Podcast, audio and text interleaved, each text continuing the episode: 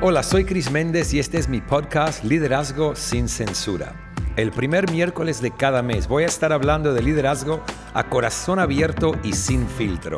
Espero que te guste, inspire, pero además que te desafíe. Hola amigos, bienvenidos una vez más a mi podcast Liderazgo sin Censura. Hoy tengo una sorpresa, un episodio bonus con una amiga que es parte de nuestra iglesia en Monterrey, México, y vamos a charlar juntos un poco del autoliderazgo.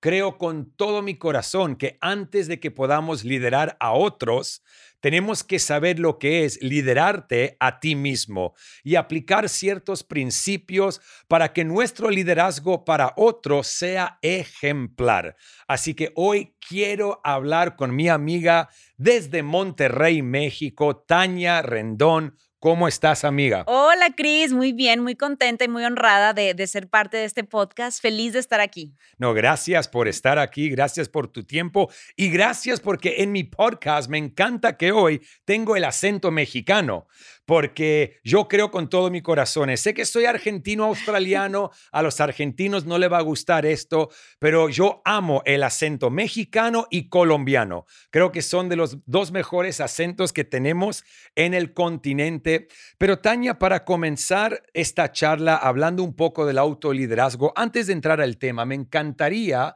que, que, nos hables un poco de lo que, lo que haces en la vida. Sos emprendedora, sos mamá, eh, sos una mujer muy motivada, alguien que yo veo, porque obviamente te sigo en las redes, conozco tu historia, nunca estás quieta, siempre estás yendo por más y me encantaría que la audiencia pueda conocerte un poquito.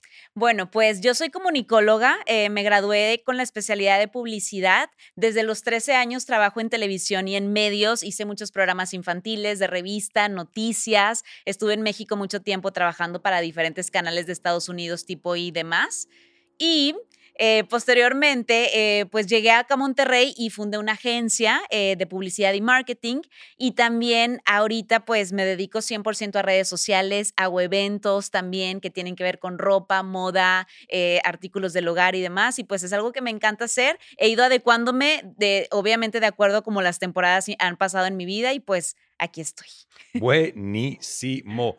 Eres joven y vives una vida a, full. Creo que vives una vida que constantemente opera en la segunda milla, como nos habla la Biblia. Y, quiero, quiero entrar al tema hablando contigo por todas estas cosas que acabas de mencionar y los distintos enfoques que tienes con tu trabajo, obviamente, lo que haces en las redes sociales y los negocios que tienes. Un poco de autoliderazgo, porque eres una mujer que como dije, es muy motivada y, el autoliderazgo requiere mucha disciplina, porque sin disciplina jamás vamos a llegar a nuestras metas. Si tú eres alguien que va detrás de metas, es por lo menos lo que yo veo y lo que yo percibo. háblame un poco de alguna de las disciplinas en tu vida para poder manejar empresas, ser una mamá, las redes sociales, siempre pensando eh, en el otro porque vives una vida que inspira a otros constantemente y necesitas tener un autoliderazgo muy grande, un nivel muy alto. Háblame un poco de lo que la disciplina representa para ti en lo que tú haces. Pues es una de las cosas más importantes, si no es que la que más. Eh, obviamente cuando yo inicio como en todos estos medios y tengo mis primeros trabajos, el que se acercó conmigo a decirme precisamente esto de ser disciplinada fue mi papá. Me dijo, en, en, todos los trabajos que tengas debes de ser disciplinada, entregada y constante. Y una de las cosas que aprendí dentro de, de ser disciplinada es una, levantarme temprano. No me mm. gusta perder el tiempo.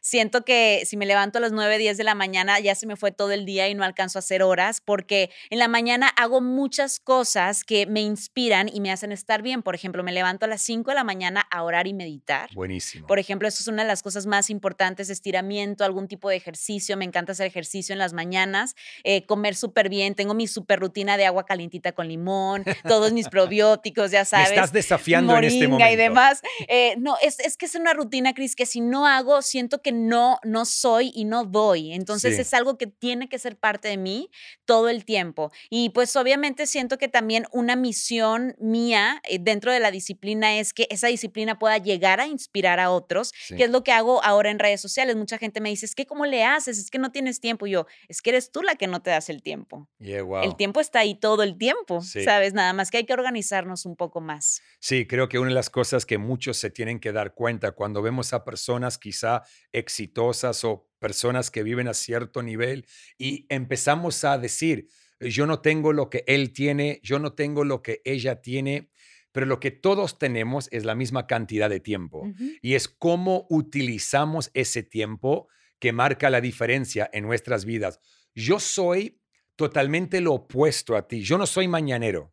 Obviamente me despierto temprano por la mañana, tengo hijos que van al colegio y hay que preparar todo y empezar el día, pero yo trabajo mucho de noche, cuando mis hijos ya están durmiendo, aún a veces cuando mi esposa está durmiendo y obviamente por mi rol dentro de nuestra iglesia, sabiendo que nuestra iglesia comenzó en Australia, yo muchas veces a la una, a las dos de la mañana estoy hablando con nuestra oficina en Australia, pero aprovecho ese tiempo por las responsabilidades que yo tengo y creo que la la, disciplina y el autoliderarte es eso, aprovechar los tiempos que tienes para poder maximizar ese tiempo y llevar adelante lo que estás construyendo y lo que estás liderando, porque creo que muchas veces ah, mujeres jóvenes te pueden ver a ti y decir, bueno, yo no tengo esto, yo no tengo lo otro, y queremos lo que otros tienen sin ver el precio que pagan. Y el hecho que tú te despiertas a las 5 de la mañana cada día para empezar tu día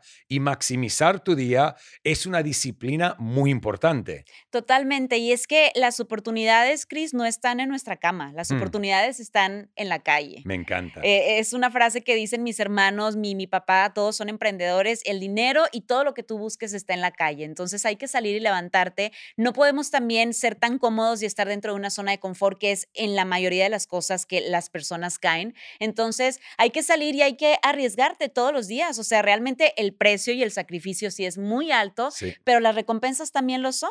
Entonces, Totalmente. pues de ahí viene todo. Yo soy de aquellos que piensan, hay personas que somos personas de fe que le oran a Dios por oportunidades. Yo nunca le oro a Dios por oportunidades porque yo creo que Dios me ha puesto en un mundo donde las oportunidades me rodean, solamente tengo que tener los ojos para verlas. Claro. Es una cosa esperar a que la oportunidad caiga en tu falda, es otra cosa abrir tus ojos, vivir una vida autodisciplinada, una vida de autoliderazgo, donde no, vas detrás de esas oportunidades que te rodean y constantemente te das a golpear las puertas y confiar que Dios va a abrir la puerta correcta. Es complicado, o sea, porque a mí mucha gente me ve y me dice, ay, es que a ti se te abren muchas puertas y yo, no, las puertas las abro yo, claro, o sea, es cuestión de ver, es cuestión de ser receptivos también en esas oportunidades y, que todos tenemos las puertas, ¿no? Las mismas. Sí, totalmente, lo creo con todo mi corazón. Ok, una, una pregunta, ok, para autoliderarte, ¿debes conocerte a ti mismo? Creo que sí. Eh, obviamente debes de conocerte, debes de saber cuáles son tus debilidades y fortalezas, pero lo más importante que creo que debe de pasar, Cris, para autoliderarnos es no perder los pies, o sea, no perder nuestros pies que están en la tierra, ¿no? Porque obviamente pierdes muchas cosas cuando empiezas a trabajar y empiezas a, ver como los frutos de, tus sacrificios, pero y luego pierdes también los pies y empiezas a volar y empiezas a irte por un lado y otro. Entonces creo que todo el tiempo debes de mantenerte firme, en la roca firme, humilde también a lo que es y que tu objetivo siempre sea muy claro. a mí me encanta emprender, me encanta crear, me encanta hacer cosas, pero mi objetivo principal en todo lo que hago es poder inspirar a los demás. Buenísimo. Entonces creo que debemos de tener como esos dos fundamentos, ¿no? Nuestra humildad y nuestro objetivo claro. Me encanta. Creo que la humildad es, es algo tan importante, especialmente algo, creo que es algo que hace falta mucha humildad en el liderazgo, sea empresarial, sea en la iglesia, sea en equipos de deportes, en nuestro continente. Sabemos lo que es el carácter latino, sabemos lo que es la mentalidad latina y me encanta lo que estás diciendo. Sé que para mí es súper importante tener mi cable a tierra Para mí es mi esposa, ah, es mi familia, cosas que me desconectan. En lo que yo hago, puedo estar en plataformas delante de miles y miles de personas, tener oportunidades que parecen ser enormes, pero al final del día somos nada más que seres humanos. Y todo lo que tenemos o todo lo que uno puede lograr es dado por la gracia de Dios y entender eso como una persona de fe. Así que me encanta lo que estás diciendo porque el cable a tierra que te ayuda a vivir una vida humilde es algo que para mí que hace falta en el liderazgo en cualquier entorno en nuestro continente. Y creo que algo importante, Cris, que me gustaría agregar es que no debemos de olvidarnos cómo empezamos. Ah, sí. En todos, en todas nuestras circunstancias, a muchísima gente se le olvida y es ahí donde viene el problema y es ahí donde dices, ¿por qué ya no funciona? ¿Por qué ya no es lo mismo? ¿Por qué ya no me emociono? Sí. O sea, es no olvidar precisamente eso, de dónde venimos, quién nos ayudó y posteriormente a quién podemos ayudar. Wow. Te voy a contar, te voy a contar algo que yo hago antes de cada vez que me subo a una plataforma a predicar. Prácticamente, en primer lugar, mi, mi ritual en oración antes de subir a la plataforma, le doy gracias a Dios que usa personas imperfectas como yo. Y después recuerdo esa noche donde Él me rescató durante mi tercer sobredosis. Jamás he predicado una vez en los últimos 20 años donde no pienso en esa noche y de a dónde Dios me rescató.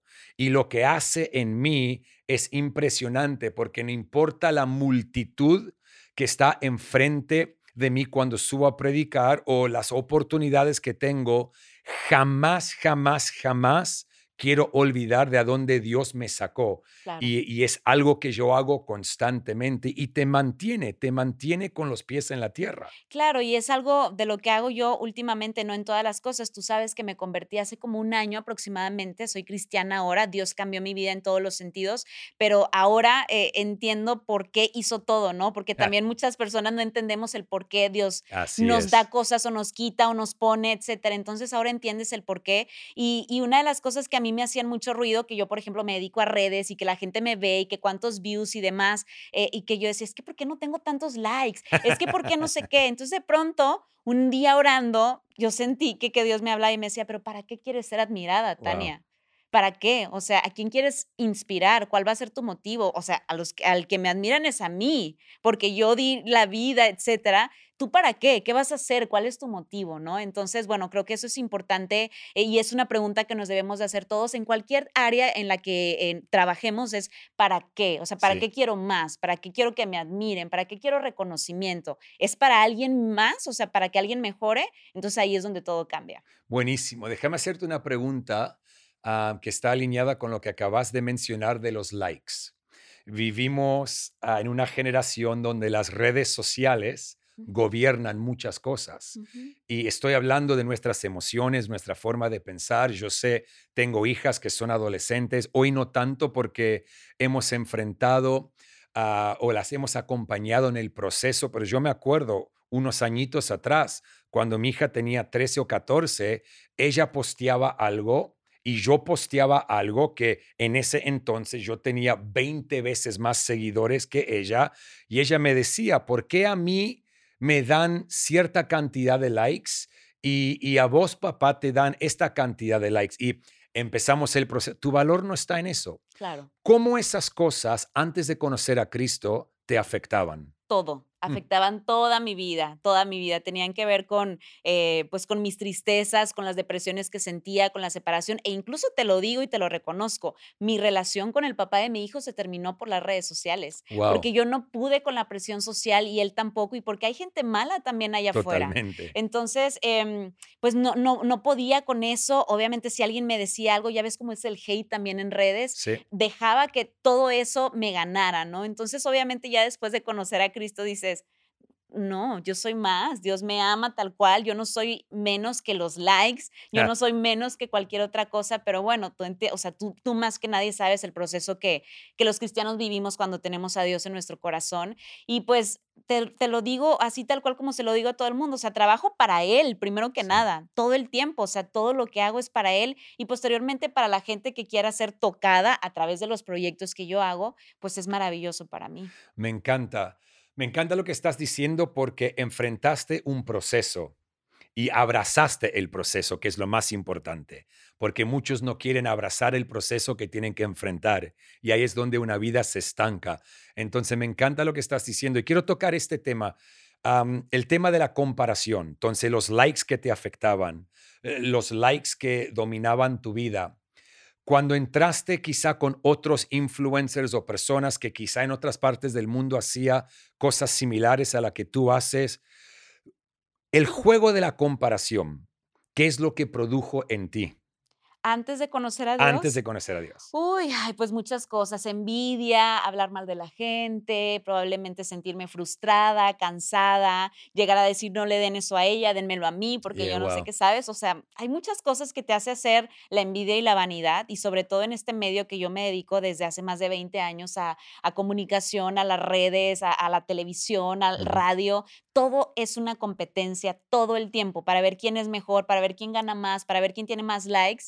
Entonces, pues afectó muchísimo, o sea, tanto que yo no me sentía bien conmigo misma, me sentía cansada, frustrada, triste todo el tiempo, sentía como si mi vida tuviera un vacío. Wow. Sabes, yo hacía y hacía y hacía cosas, pero yo al final del día me sentía vacía. Entonces, después de conocerlo, fue donde todo cambió, ¿no? Porque ya entiendes que eh, el objetivo y el motivo es otro. Y va, vamos a ser honestos, esto se llama liderazgo sin censura, ¿ok? Ok.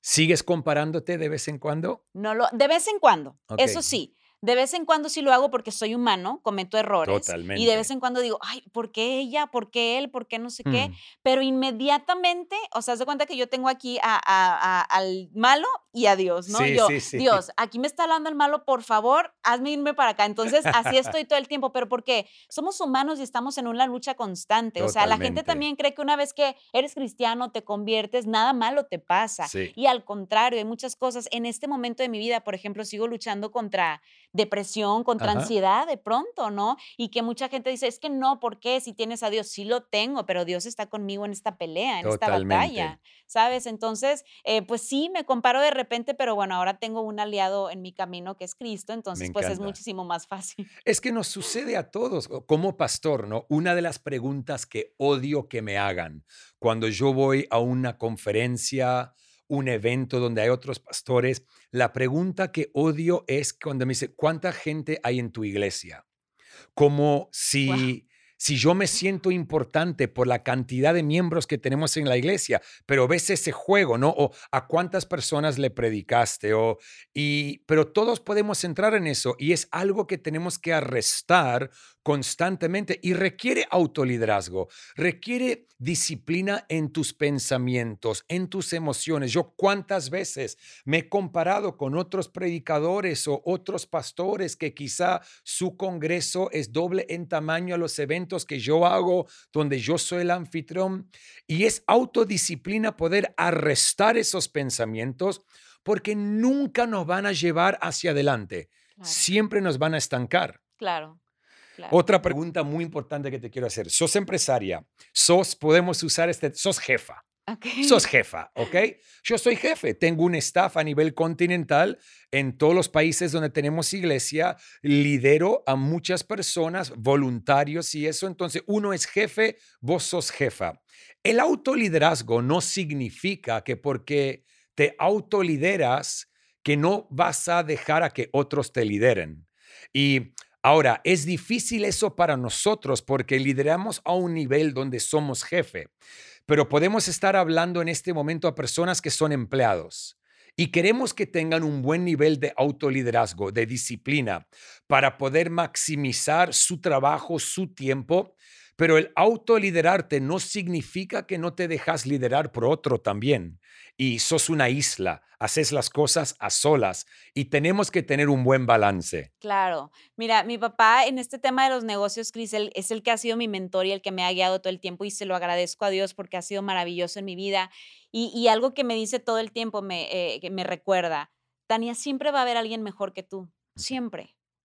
Entonces, déjate que, los demás te enseñen, o sea, aprende de los demás, o sea, no te creas siempre la mejor. Recuerda, o sea, mantente siempre como una esponjita absorbiendo, absorbiendo todo de las demás personas, porque sí, probablemente tú seas muy buena en eso, pero de verdad va a llegar alguien mejor y no pasa nada, ¿eh? Tú puedes aprender de ese, de ese alguien mejor y lo superas y se van superando de una manera sana, ¿no? En competencia sana, pero lo, vuelvo a lo mismo, es mantener también esa humildad, esa humildad de que poder, o sea, de poder recibir retroalimentación de, oye, sí, lo estás haciendo mal, bien, no. Yo, por ejemplo, con mi equipo, que tengo un equipo de 20 personas, no tan grande como el tuyo, pero digo, oye, a ver, sí, dime, te escucho, ¿cómo le hago? Lo hice mal, tienes razón, ok, ah, ¿cómo le hacemos ahora? Entonces, doy chance a esa retroalimentación que creo que es válida tanto para el líder, para no líder, para el empleado y para todo el sí, mundo. Totalmente. Creo que tener un corazón enseñable, ¿no? Lo he hablado en varias ocasiones en este podcast, es súper importante, es lo que admiro de mi pastor, que por 37 años Dios ha hecho tanto con nuestra iglesia alrededor del mundo, pero Él puede estar, digamos, con un pastor que recién está conversando y mi pastor es el que está haciendo la pregunta, porque Él sabe que se puede aprender de todo el mundo y creo que es algo súper importante, porque el, el autoliderarte no significa ser independiente. Tenemos que rodearnos de personas a que siempre son más exitosas, que están más allá en el camino que nosotros. Siempre digo, ¿no? Si eres la persona más exitosa en tu grupo de amigos, tenés que crear un nuevo grupo de amigos también. Claro, claro. Sí, o sea, me encanta eso que dices. O sea, yo por eso todo el tiempo estoy buscando nuevos amigos. me, encanta, o sea, me encanta aprender más de las demás personas y que también aprendan de mí, ¿no? O sea, a lo mejor probablemente ellos ya absorbieron esa esponjita, entonces ya me toca ir con alguien más, a enseñar a alguien más, porque también creo que una de mis misiones en la vida es compartir el, talento y el don que Dios me dio. Tengo que compartirlo, o sea, no puedo ser demasiado egoísta de quedarme con lo que yo sé y con lo que tengo nada más para mí, porque yo soy tal. No, no, no, o sea, la idea es compartir la vida, compartir todo lo que ¿Y tu perspectiva era esa antes de conocer a Cristo? Fíjate que sí, siempre, siempre he tenido como esa perspectiva de vida. Obviamente variaba muchísimo porque llega el ego, que es uno de los peores enemigos del ser humano, llega el miedo, llega la frustración, llega la desesperanza, entonces como que no tenía muy claro todo ahora lo tengo claro. O sea, independientemente cualquier tormenta que yo pase, sé que está mi aliado al lado y sé que mi misión es compartir y enseñarle a los demás. Ah, buenísimo. Déjeme hacerte esta pregunta. autoliderarte ante un fracaso. Ay, qué difícil. cuando, cuando, quizá, ¿no? Eh, si, si quieres, ah, se rompe una relación o emprendes un negocio y nada funciona. Invertís dinero y lo perdés. Crees en la gente y te decepcionan.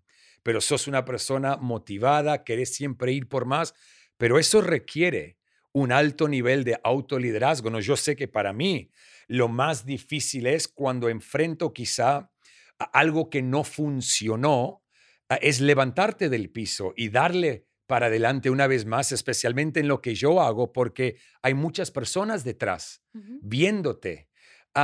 y, cómo lo has manejado? ¿El autoliderazgo antes un fracaso o algo que no funcionó? Mira, de todo lo que dijiste, todo me ha pasado, ¿eh?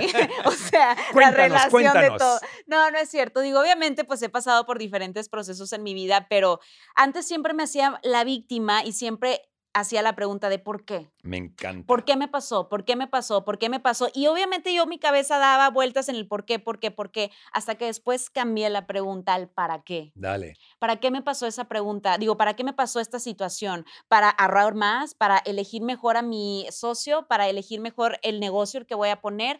¿Para qué está pasando esto? ¿No? Todo el tiempo. Hace días también tuve una situación con mi niño, ya ves que me partió el corazón, que me dijo, ya quiero vivir con otra mamá y con mi papá. Wow. Entonces le hablé inmediatamente a mi psicóloga, que también es algo que hago y recomiendo la terapia 100%, además de la oración, me amo ir a terapia.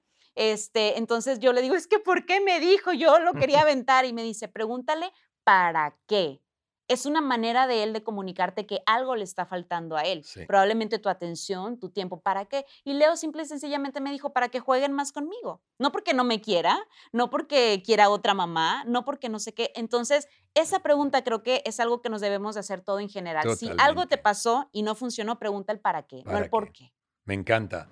Creo que lo vemos vez tras vez en las escrituras. Pienso en Juan capítulo 9, donde Jesús con los discípulos ah, enfrentan a un hombre ciego de nacimiento y empiezan a intentar culpar a alguien. ¿Por qué nació ciego? Su pecado, pecado de los padres. Eh, están, están preguntando, ¿por qué sucedió esto? Y Jesús, me encanta su respuesta, dice, no, no, no, no pecó él, no es la culpa de los padres, esto sucedió para que se vea el poder de Dios en su vida. Ellos preguntaban, ¿por qué o quién es el culpable? Jesús dice, no, esto es para que se vea el poder de mi Padre. Y es algo muy importante. Creo que es una pregunta cuando cambias el por qué al para qué demuestra niveles de madurez en tu vida. Sí. Y creo que es muy importante. Y encuentras más respuestas y soluciones. Entonces, háganlo, practiquen el para qué, no el por qué. Quiero tocar un tema que para un cristiano y para muchos en la iglesia puede ser polémico, porque lo mencionaste.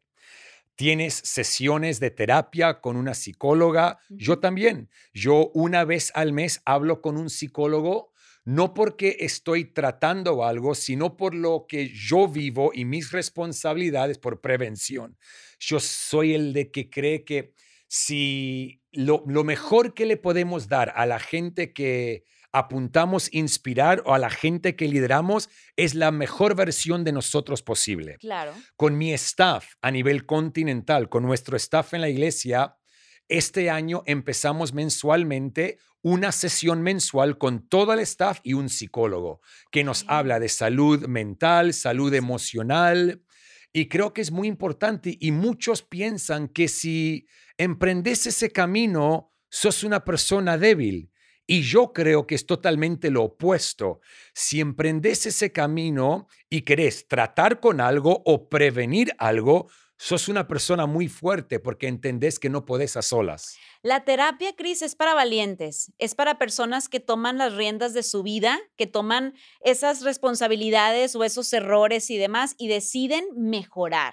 Para esas personas es la terapia, ¿no? Para todos aquellos que dicen, yo ya no quiero ser esta persona que dañó, que hirió, que se equivocó, sino quiero ser una mejor versión de mí. Para ellos es la terapia. Yo por eso la recomiendo todo el tiempo. Yo voy cada semana.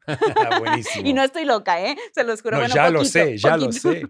No, pero es muy bueno porque son herramientas, hay profesionales, pero no sé por qué es polémico eh, e, en la iglesia, ¿no? Ah, si sos una persona de fe, no, porque soy una persona de fe, hago estas cosas porque entiendo que hay muchas personas que dependen de mi liderazgo. Y por eso, como dije, quiero continuamente dar la mejor versión posible de Chris Méndez. Y es muy importante porque si no, fingimos en el liderazgo, fingimos en la vida. Y yo creo que lo que la gente, la gente que tú inspiras, lo que quieren ver es una taña genuina, no una taña que constantemente están fingiendo. Claro, y que en su momento me llegó a pasar, ¿eh? en su momento en redes, o sea, decía, hoy no tengo ganas de grabar y tenía que grabar por tener cierta responsabilidad de menciones y demás. Y fue cuando le dije a la psicóloga, no lo quiero hacer, no lo hagas tómate los días, tómate un tiempo, tómate lo que te tengas que tomar. O sea, la gente quiere una Tania real y transparente. Y no solo una Tania, sino quiere unas personas en general, ¿no? Entonces, pues bueno, eh, yo creo que ni Dios ni las terapias están peleados para nada, al contrario, o sea, refuerzan como toda esta fe. Y, toda esta esperanza que tenemos y, van por el camino, creo yo. Me encanta. Te voy a hacer, no, no una pregunta, te voy, te voy a pedir si si le puedes decir unas palabras a personas jóvenes. Ah, yo tengo 43 años, tú eres más joven que yo, no se dice la edad de una mujer. 31. 31 años. Sé que hay chicos que tienen 20, 21, 22, 23, quizá algunos que han terminado la universidad, están pensando en el futuro. una generación, como dijimos, que está influenciada por las redes sociales, ven a personas como ti, ven a un pastor, a un líder como yo y las cosas que yo hago y piensan, ah, un día me encantaría, me encantaría llegar a eso, me encantaría tener eso, lograr eso. ¿Qué le dirías a esa persona? Tengo varios consejos. Dale. El primero, levántense temprano. no pierdan tanto, tanto, el tiempo, que es lo que se los digo a mis hermanos todo el tiempo. Levántense temprano, porque, ahí te va el porqué, porque hay personas que traen la misma idea que tú, y que vienen atrás de ti. Y que si tú no lo haces, ellos lo van a hacer 20 veces mejor que tú. Sí. Entonces hay que ir en el camino constante, en el camino sano. Número dos, sean constantes con esa misión o ese objetivo que tengan.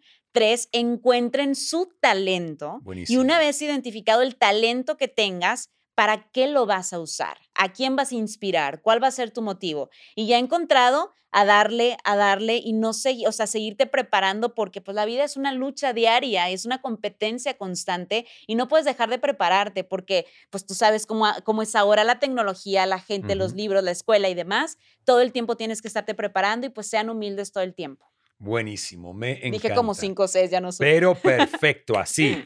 Cada una, po- podemos hablar de cada tema por media hora. Tania, un millón de gracias por tu tiempo. Más que tu tiempo, un millón de gracias por tu corazón, por vivir una vida que literalmente inspira, ah, una vida que es ejemplar. Me encanta que sos nueva a la fe y que pude charlar contigo porque eso, eso va a molestar a muchas personas. El hecho de que estoy hablando con alguien que muchos van a considerar recién convertida. Ni sé lo que significa eso, pero tranquila. Pero me encanta que hace un año que descubriste a Dios a otro nivel y aquí estamos charlando porque ese encuentro con Dios cambió paradigmas en tu vida y, y inspiras, inspiras y aprecio tu tiempo, aprecio tu corazón y le doy gracias a Dios que sos parte de nuestra familia de fe. Amén, me encanta. Y que ojo, Cris, que Dios siempre ha estado en mi vida. Simple Ajá. y sencillamente yo soy terca y simple y sencillamente no abría los ojos. Sí. Porque Dios siempre ha estado ahí, pero llegó un momento de crisis en mi vida donde Dios me dijo, aquí estoy, ven a verme. ¿no? Entonces fue cuando yo me decidí comprometer con Él, no que Dios no haya estado comprometido conmigo. Yeah, wow. Entonces, pues gracias, bien contenta de estar aquí, de compartir contigo. Amo la iglesia, amo la familia que tenemos en Hilson y pues feliz de poder servir también de esta manera. Genia, gracias. Sí, amigos, gracias por estar conectados el día de hoy y recuerden lo que siempre digo. El liderazgo siempre es el problema, pero a la misma vez siempre es la solución. Nos vemos bien pronto. Gracias por escuchar. Si te gustó, nos encantaría que pudieras compartir este podcast con tus amigos y conocidos. Puedes suscribirte, calificar y dejarnos un comentario en iTunes, YouTube o cualquier otra plataforma que uses para escucharnos. Si tienes preguntas sobre liderazgo, escríbenos a podcastdeliderazgo.com. Gracias de nuevo por ser parte de Liderazgo sin Censura con Chris Méndez.